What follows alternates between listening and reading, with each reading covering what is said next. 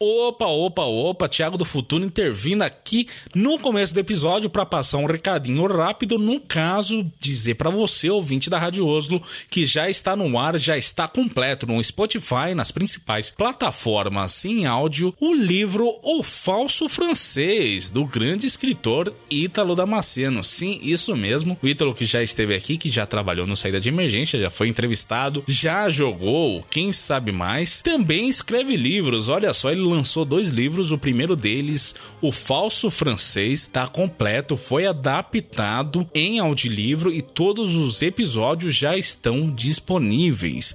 Então vai lá ouvir link no post. Ah, e tem uma prévia do segundo livro, né? No caso, o primeiro capítulo também tá no ar. Então, assim que você maratonar o primeiro livro, já tem uma prévia do segundo, no caso, o primeiro capítulo de O Segredo de Amarilis Antúrio. É incrível, vai lá conferir. É isso, obrigado. Buril Audiodramas Histórias para fone de ouvido.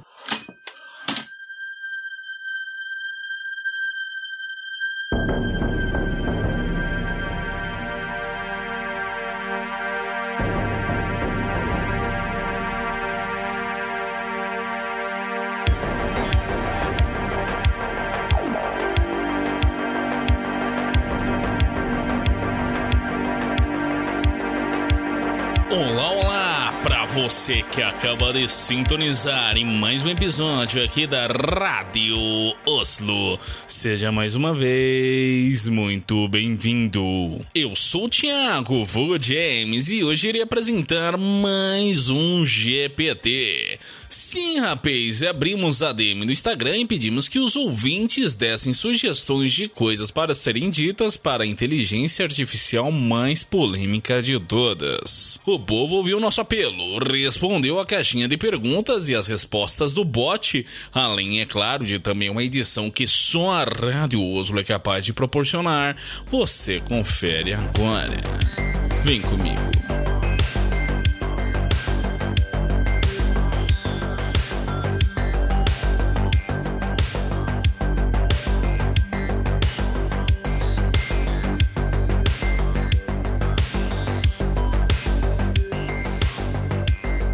Antes de mais nada, abrir aqui o meu navegador, né? É, entrar no site do ChatGPT, que não é chatgpt.com.br, como eu infelizmente descobri. Beleza, tô logando aqui.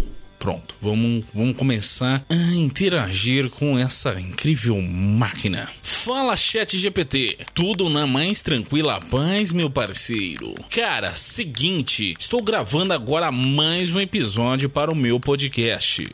Você poderia dar aquela força? Claro, estou aqui para ajudar. Meu, nem lembro se essa é a voz que eu dei pro GPT, pro chat GPT, mas vamos lá, né? Adoraria dar uma mãozinha para o seu podcast do que você precisa de ajuda, perguntas, tópicos de discussão, sugestões de estrutura. Estou pronto para contribuir. Antes de mais nada, eu preciso de nomes para os ouvintes que deram sugestões de perguntas para serem feitas para você. Você poderia então gerar sete nomes baseados na saga Senhor dos Anéis? Claro, vou citar sete nomes da saga Senhor dos Anéis para os ouvintes do seu podcast. Aí ele fez uma lista aqui de nomes, né, da saga Senhor dos Anéis e ele fechou com: Espero que esses nomes adicionem um toque especial ao seu podcast. Se precisar de mais ajuda ou tiver outras solicitações, é só me dizer. Obrigado por ter feito só o seu trabalho. Bom, vamos para a primeira pergunta então, feita pela querida ouvinte Galadriel, a Dama da Floresta. Ela perguntou para você imaginar o encontro às cegas entre o Homem-Aranha do MCU e a Vandinha Adams da série da Netflix. Claro, vou imaginar essa situação para você.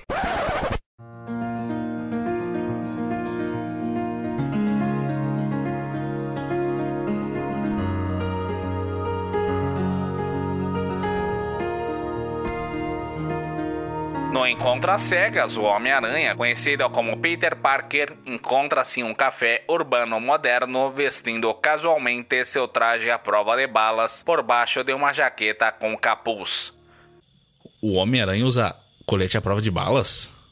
Caramba, ele tá preparado para tudo mesmo.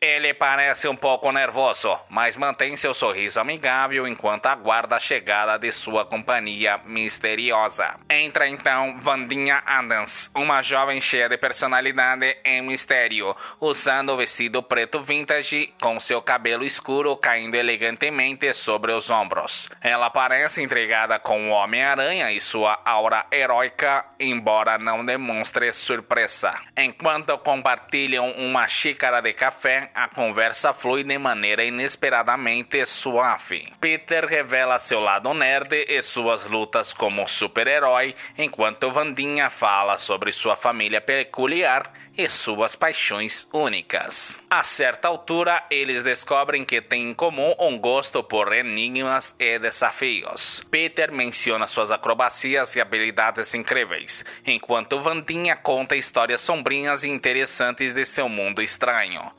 Isso aí foi pauta do episódio anterior. Não o antes, o depois. Enfim, vocês entenderam. Eles trocam risadas sobre as situações peculiares em que se encontraram em suas respectivas fitas. Conforme a noite avança, eles percebem que, embora venham de mundos completamente diferentes, compartilham uma conexão única. Peter se sente atraído pela confiança enigmática de Vandinha, enquanto ela admira a coragem e o coração do herói mascarado. No final do encontro, eles se despedem com um aperto de mãos amigável, prometendo manter contato. Enquanto o Homem-Aranha balança pelas ruas da cidade, ele se pega sorrindo e pensando no encontro intrigante com a fascinante Vadinha Adams.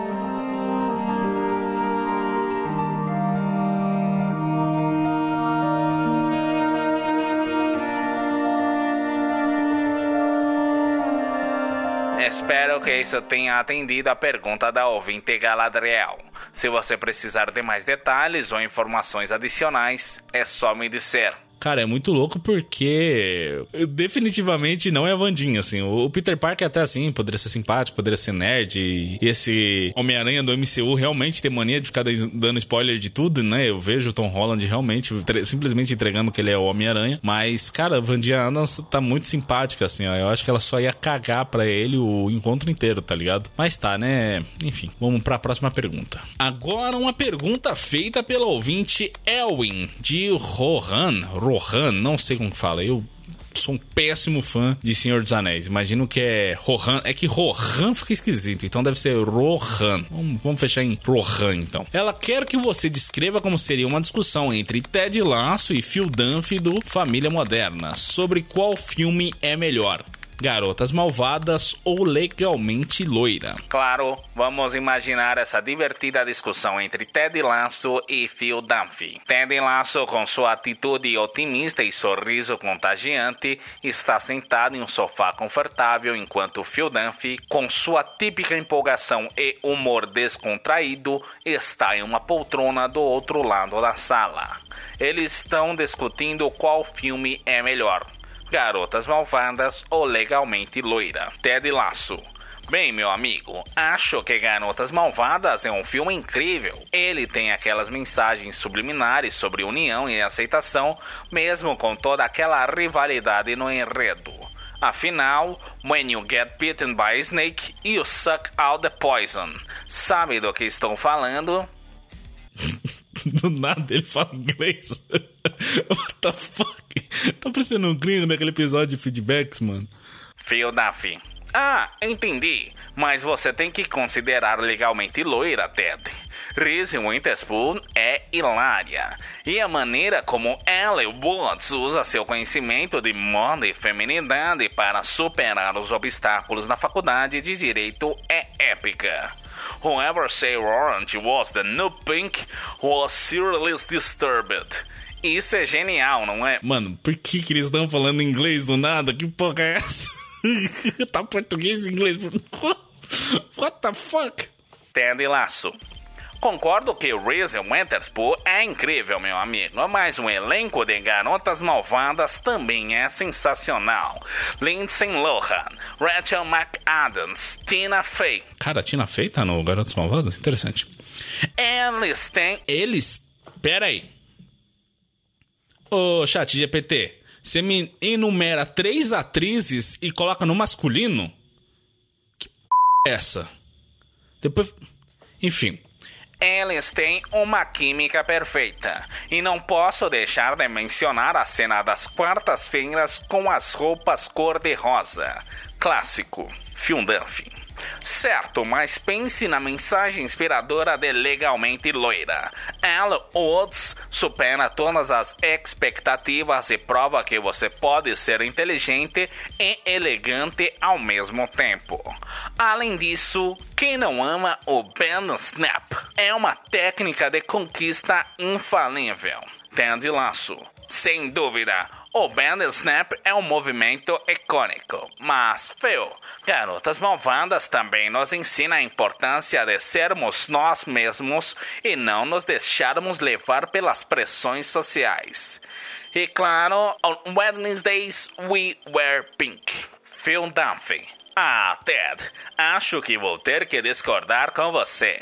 A jornada de Alan Watts em Legalmente Loira é tão inspiradora quanto qualquer coisa em Garotas Malfatas. E no final do dia, o Band Snap é um movimento que pode salvar vidas, meu amigo. E assim continua animada a discussão entre Ted Lasso e Phil Duffy, cada um defendendo com entusiasmo seu filme favorito. Eles reem, fazem referências e acabam concordando em discordar, pois afinal, ambos os filmes têm seu charme único. Espero que essa descrição tenha capturado a essência da discussão entre esses personagens. Se você precisar de mais detalhes ou tiver outras perguntas, estou aqui para ajudar. Cara, eu, eu acho que ia ser muito incrível realmente ver esse encontro, porque o Ted Lasso e o Phil Dunphy, eles são o ápice do carisma e da boa vontade, enfim duas pessoas com uma energia incrível. Seria muito legal o Phil chamando o Ted pra pular em seu trampolim ou o Ted chamando o Phil pra uma pelada. Ia ser da hora, ia ser bem legal. Mas bom, próxima pergunta. O ouvinte Necromancer pediu para você fazer uma análise interpretativa da personagem Rosine do mangá Berserk, pela teoria de Bisvanger. Rapaz, e quem diz que a audiência da Rádio Oslo é pouco qualificada, tá até das ideias. Olha a pergunta que nossos ouvintes fazem. Louco. Certamente vou realizar uma análise interpretativa da personagem Rosine do mangá Berserk sob a perspectiva da teoria de Ludwig Biswanger. Ludwig Biswanger foi um psiquiatra e filósofo suíço que contribuiu para a psicologia existencial. Sua abordagem enfatizava a compreensão da experiência humana através das lentes da existência individual e da busca de sentido. Vamos aplicar alguns conceitos desta teoria à personagem Rosine. Contextualização da personagem. Procine é uma personagem complexa em Berserk. Ela é introduzida como uma das apóstolos, seres demoníacos que servem ao God Hand, e possui uma ligação especial com a fada Puck e com Jill, uma jovem que sofre abuso. Rossini é mostrada como uma figura ambígua, oscilando entre momentos de crueldade e compaixão. Pisfanga e análise existencial. Pisfanga destacou a importância da busca de sentido na vida humana e da autenticidade pessoal. Ele explorou como as pessoas lidam com a angústia, o desconhecido e a liberdade. Ao analisar Rossini, podemos ver como esses elementos se manifestam em sua jornada. Desenvolvimento e busca de sentido. Rossini pode ser vista como uma personagem que busca seu próprio sentido e propósito em meio à sua transformação em um apóstolo. Ela se volta para um mundo de fantasia e ilusão para escapar da dura realidade que a cercava. Esse escapismo pode ser interpretado como uma tentativa de encontrar um sentido alternativo para sua existência. Conexão com Puck e Jill. Rapaz, que nome por acaso dessa, dessa fada Puck. Muda uma letra aí e, e, muda tudo, né? Inclusive, é, eu não tô entendendo nada que tá escrito aqui. Eu só vi o, o, anime da década de 90, eu acho, década de 80. e que acaba naquele arco. Inclusive, Berserk é um dos animes mais desgraçados que eu já vi. Um dos melhores, muito foda aqui, não viu? Assista. Mas também, rapaz, é pesado. É pesado. É, virou, mexeu, aparece meme de Berserk, né? Mas o anime é muito bom, pena que nunca deram continuidade. Ele simplesmente acaba na metade de um arco lá. E os mangás também são incríveis. Teve a morte do autor. Eu, eu entrei numa seara aqui de detalhes que realmente Berserk é, é, muito foda. Eu tenho vontade de ler, mas parece que, né, tentaram dar continuidade aí mesmo depois da morte do autor. E a qualidade da história decaiu, barbaridade. Então isso me dá uma certa desanimada. De qualquer forma, vamos seguir aqui com a análise então do chat GPT sob a ótica de Ludwig Biswanger. Conexão com Puck e Jill. A relação de Rossini com Puck, uma figura mais leve e otimista, e com Jill, uma vítima de abuso, mostra os contrastes e as dualidades em sua personalidade. Essas conexões podem representar a luta interior entre a escuridão e a luz dentro dela, refletindo a busca de autenticidade e equilíbrio, liberdade e responsabilidade. Pisfanga também discutiu a ideia de que a liberdade individual traz consigo a responsabilidade pela própria existência. Rossini, ao fazer escolhas que a levam a se tornar um apóstolo e a cometer atos cruéis, enfrenta a responsabilidade pelas consequências de suas ações, o que pode estar ligado à sua busca por identidade e significado angústia e confronto com desconhecido. A transformação de Rossini em um apóstolo pode ser vista como uma manifestação da angústia e do confronto com o desconhecido. Ela se afasta da humanidade, abraçando uma forma de existência monstruosa para escapar do sofrimento humano, revelando a complexidade das emoções e das motivações que a levaram a tomar esta decisão. Conclusão.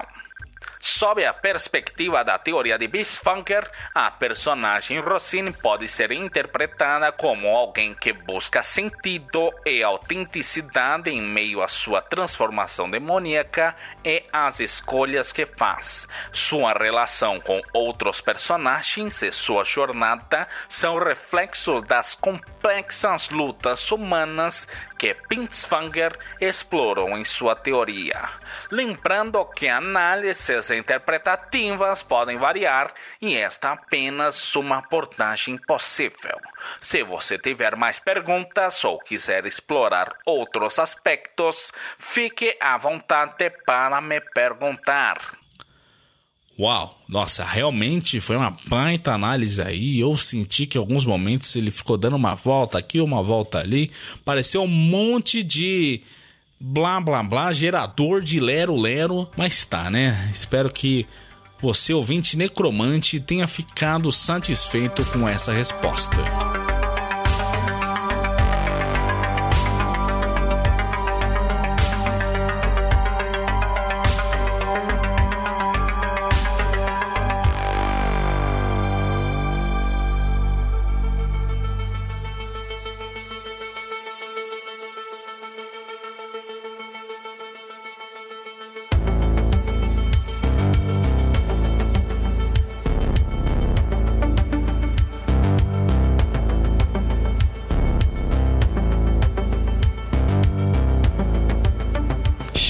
GPT. O ouvinte Gandalf, o cinzento, fez duas perguntas. A primeira delas é como criar animais de grande porte em locais apertados. Criar animais de grande porte em locais apertados requer planejamento cuidadoso e consideração das necessidades dos animais, bem como da segurança das pessoas envolvidas. Aqui estão algumas orientações gerais para esta situação. Primeiro, escolha de espécies adequadas. Opte por espécies que possam se adaptar bem a espaços limitados. Algumas raças menores ou animais que naturalmente se adaptam a ambientes confinados podem ser mais adequados. Segundo, alojamento apropriado. Crie um ambiente que atenda às necessidades básicas dos animais, como espaço para movimentação, descanso e alimentação. Utilize materiais seguros e resistentes para evitar danos aos animais e ao ambiente. 3. Exercício e enriquecimento. Mesmo em espaços apertados, ofereça oportunidades para exercício e enriquecimento mental. Instale brinquedos, dispositivos de mastigação e outros elementos que incentivem a atividade. Quarto, ventilação e iluminação garanta uma boa ventilação e iluminação natural, se possível, para manter um ambiente saudável e minimizar o estresse dos animais. 5 Manejo adequado. Desenvolva rotinas de manejo que incluam limpeza regular, alimentação balanceada e monitoramento da saúde dos animais. Consulte um veterinário para obter orientações específicas sobre cuidados. Sexto, segurança. Certifique-se de que as instalações sejam seguras tanto para os animais quanto para as pessoas envolvidas. Barreiras físicas adequadas e procedimentos de segurança devem ser implementados para prevenir acidentes. Sétimo, espaço para movimento.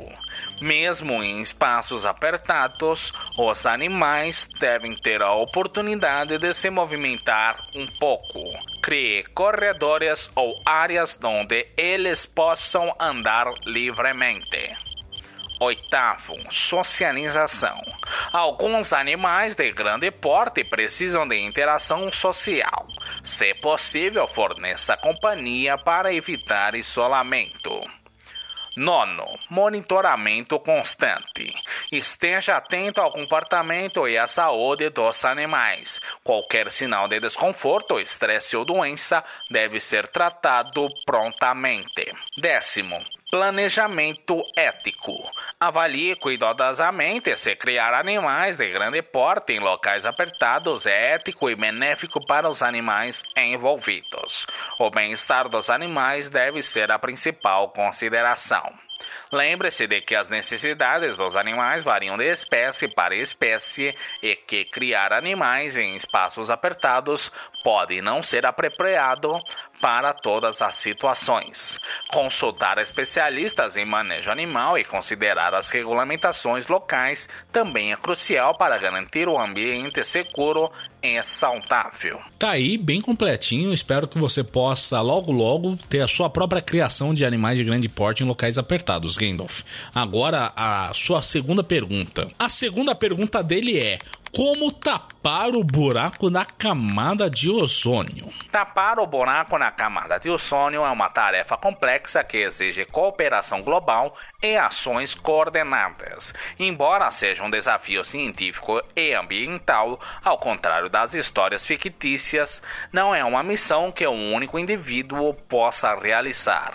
No entanto, vou explicar algumas abordagens científicas e tecnológicas que têm sido discutidas. Primeiro, regulamentação ambiental.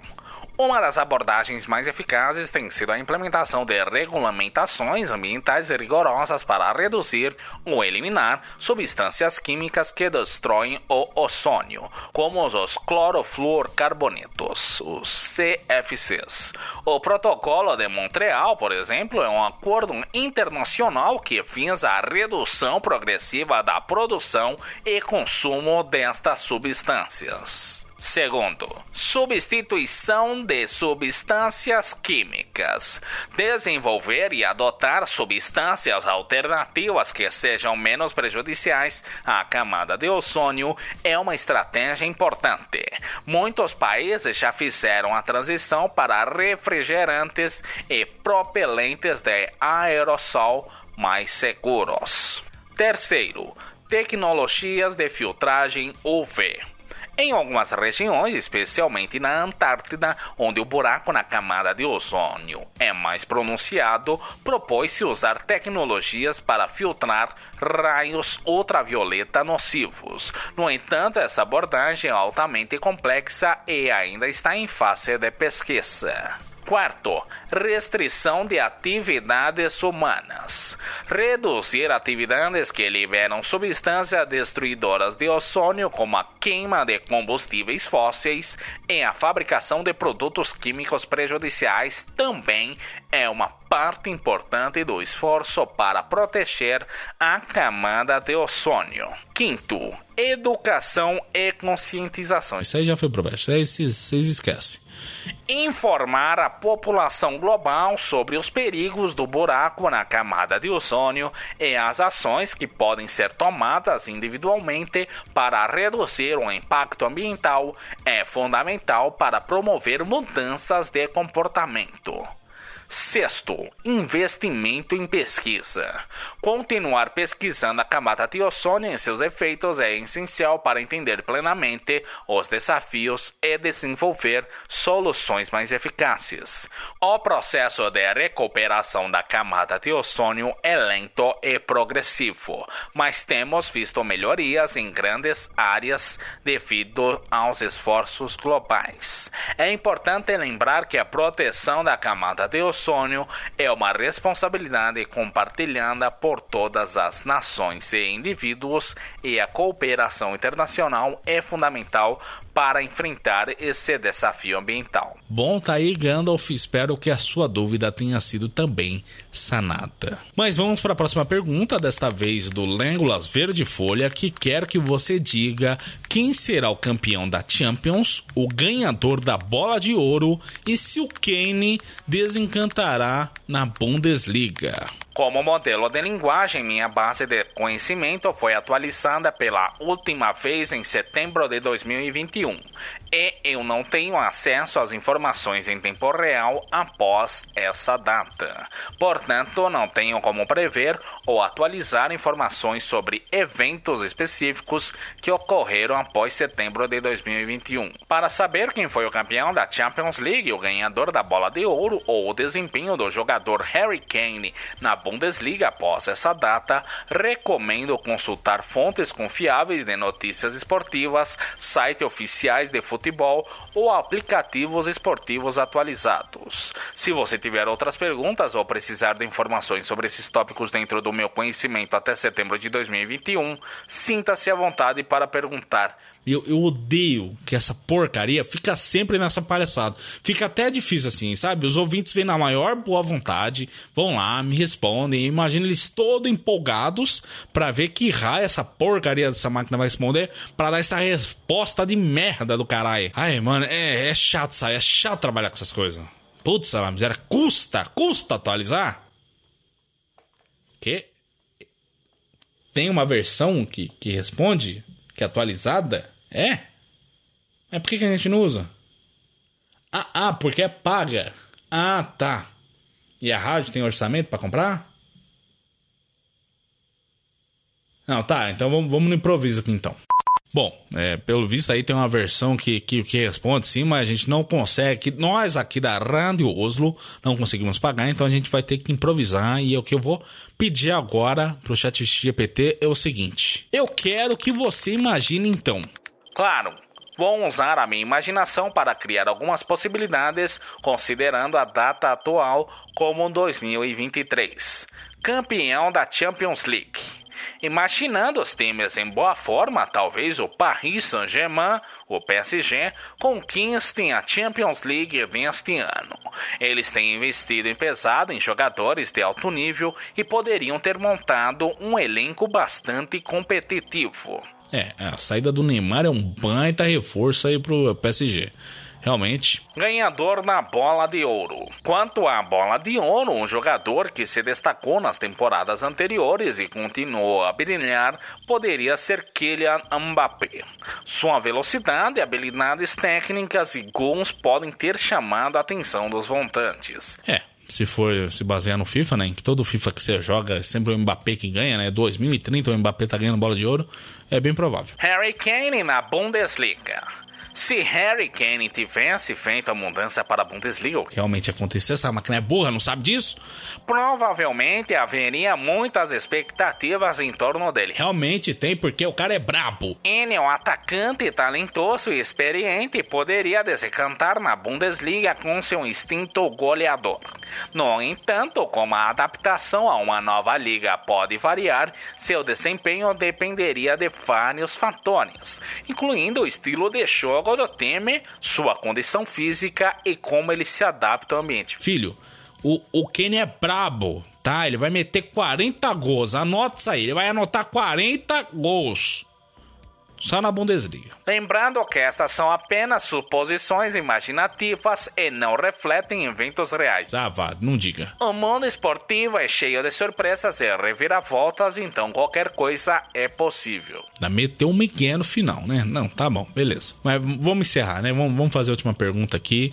É, e é nóis. E por último, o Aragorn Elessar quer saber como seria uma batalha épica entre um desentupidor de privada mutante e um apontador de lápis fantasma. Cara, a imaginação dos ouvintes da Rádio Oslo é outro nível. Na moral, na moral. Claro, vamos dar asas à imaginação e criar essa cena épica.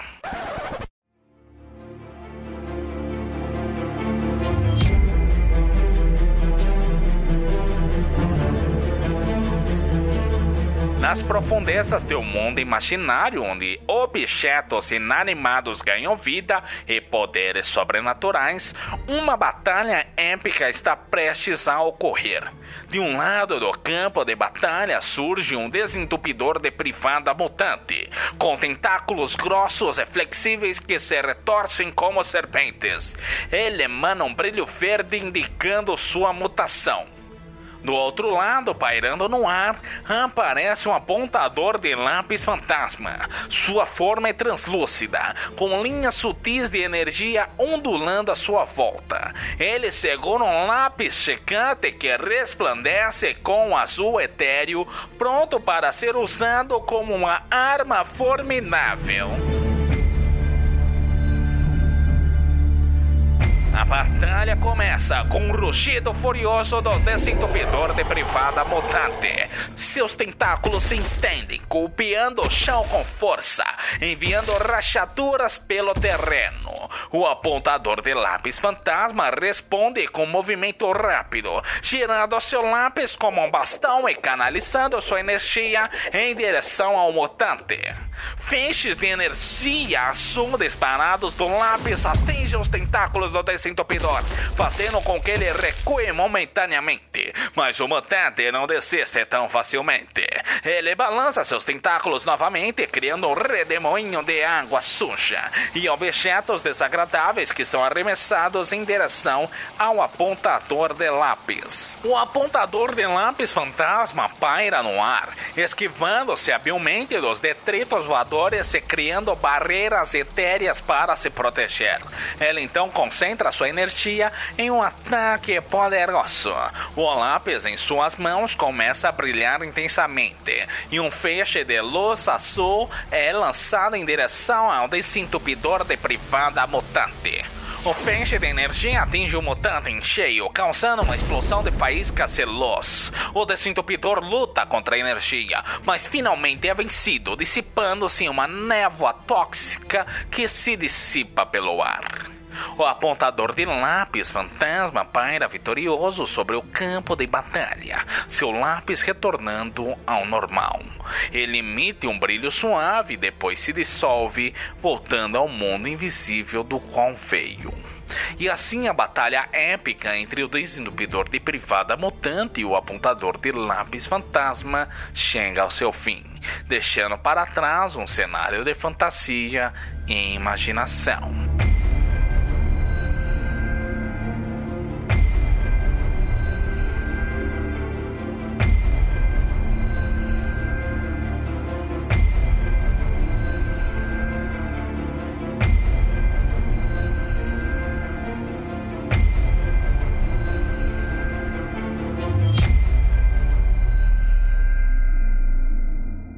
Bom, galera, esse foi mais um episódio de GPT. Eu espero que vocês tenham gostado de mais um episódio aqui da Rádio Oslo. É que como, como eu comentei no episódio, né? Tá, é um pouco chato às vezes de trabalhar com o GPT, porque ele tem muito dessa de ah, eu não consigo fazer isso. Ah, isso é um cenário hipotético, não posso fazer, sei lá. Vocês não ouviram aí mais do bastidores aqui a parte da camada de ozônio mesmo. Eu quis fazer uma brincadeira e tal, né? Porque claramente, né, o ouvinte que mandou isso, pelo menos me deu a impressão, né, que dá para brincar em cima e tal, só que o GPT realmente falou: "Não, não, não posso fazer isso" e tal. Eu queria que ele se, ele se passasse por um negacionista, assim, sabe? Só que aí ele vem com aquele moralismo falso de que, ah, não, eu não posso passar desinformação, como assim?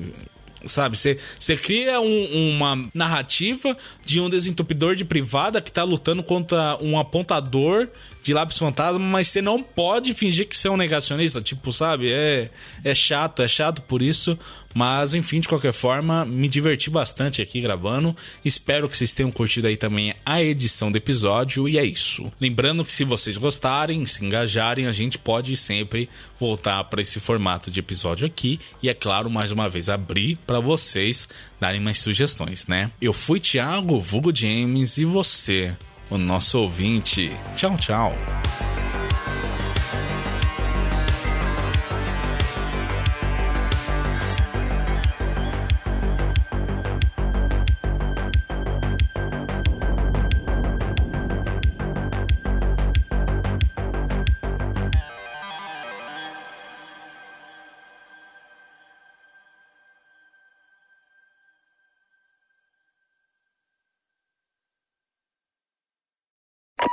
Galera, tô entrando aqui no final do episódio para constatar um fato, no caso, um erro, um erro crasso que eu cometi pelo terceiro ano seguido.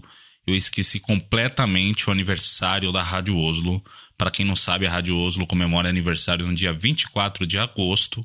No caso, ontem, né, na data de publicação desse episódio, dia 25 de agosto, aniversário da Rádio Oslo, foi ontem, assim, foi nessa data que saiu o primeiro episódio lá em 2020. Enfim, eu esqueci mais uma vez, eu fui constatar só hoje, enquanto eu tava editando esse episódio aqui.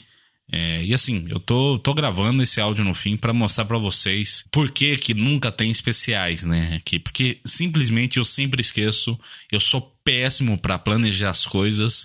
É ridículo essa atitude, essa mania minha. Eu tenho raiva completamente. Eu, eu simplesmente odeio porque eu queria, eu queria de verdade um ano comemorar algum aniversário. Os do Três Vassouras também esqueci. Postergadores eu nem lembro. É, enfim, é, é foda. Não tem outra palavra. Quem sabe ano que vem. Assim, claro, vai, vai sair o especial de 100 episódios, né? Inclusive, vocês já podem me mandar áudio aí na DM, no WhatsApp, celebrando, comemorando, me parabenizando pelos 100 episódios. Mas chegou-se mais um ano e com ele mais uma vez eu esqueci o aniversário da Rádio Oslo. Eu sempre quis fazer alguma coisa para comemorar data de aniversário e vou sempre esquecendo. É, quem sabe ano que vem vou ter que me contentar só com um especial de 100 episódios e é isso. Essa nota aqui no fim é para isso, é uma nota de repúdio de mim para mim mesmo. É uma vergonha, é isso, não tem outro termo. Enfim, eu vou tocar uma vinheta aí que é só pra ilustrar meu ânimo que eu tô hoje. Tá um dia chuvoso, nublado, tá feio, assim como o meu ânimo para com minhas atitudes. Toca a vinheta, por favor. Corinchas.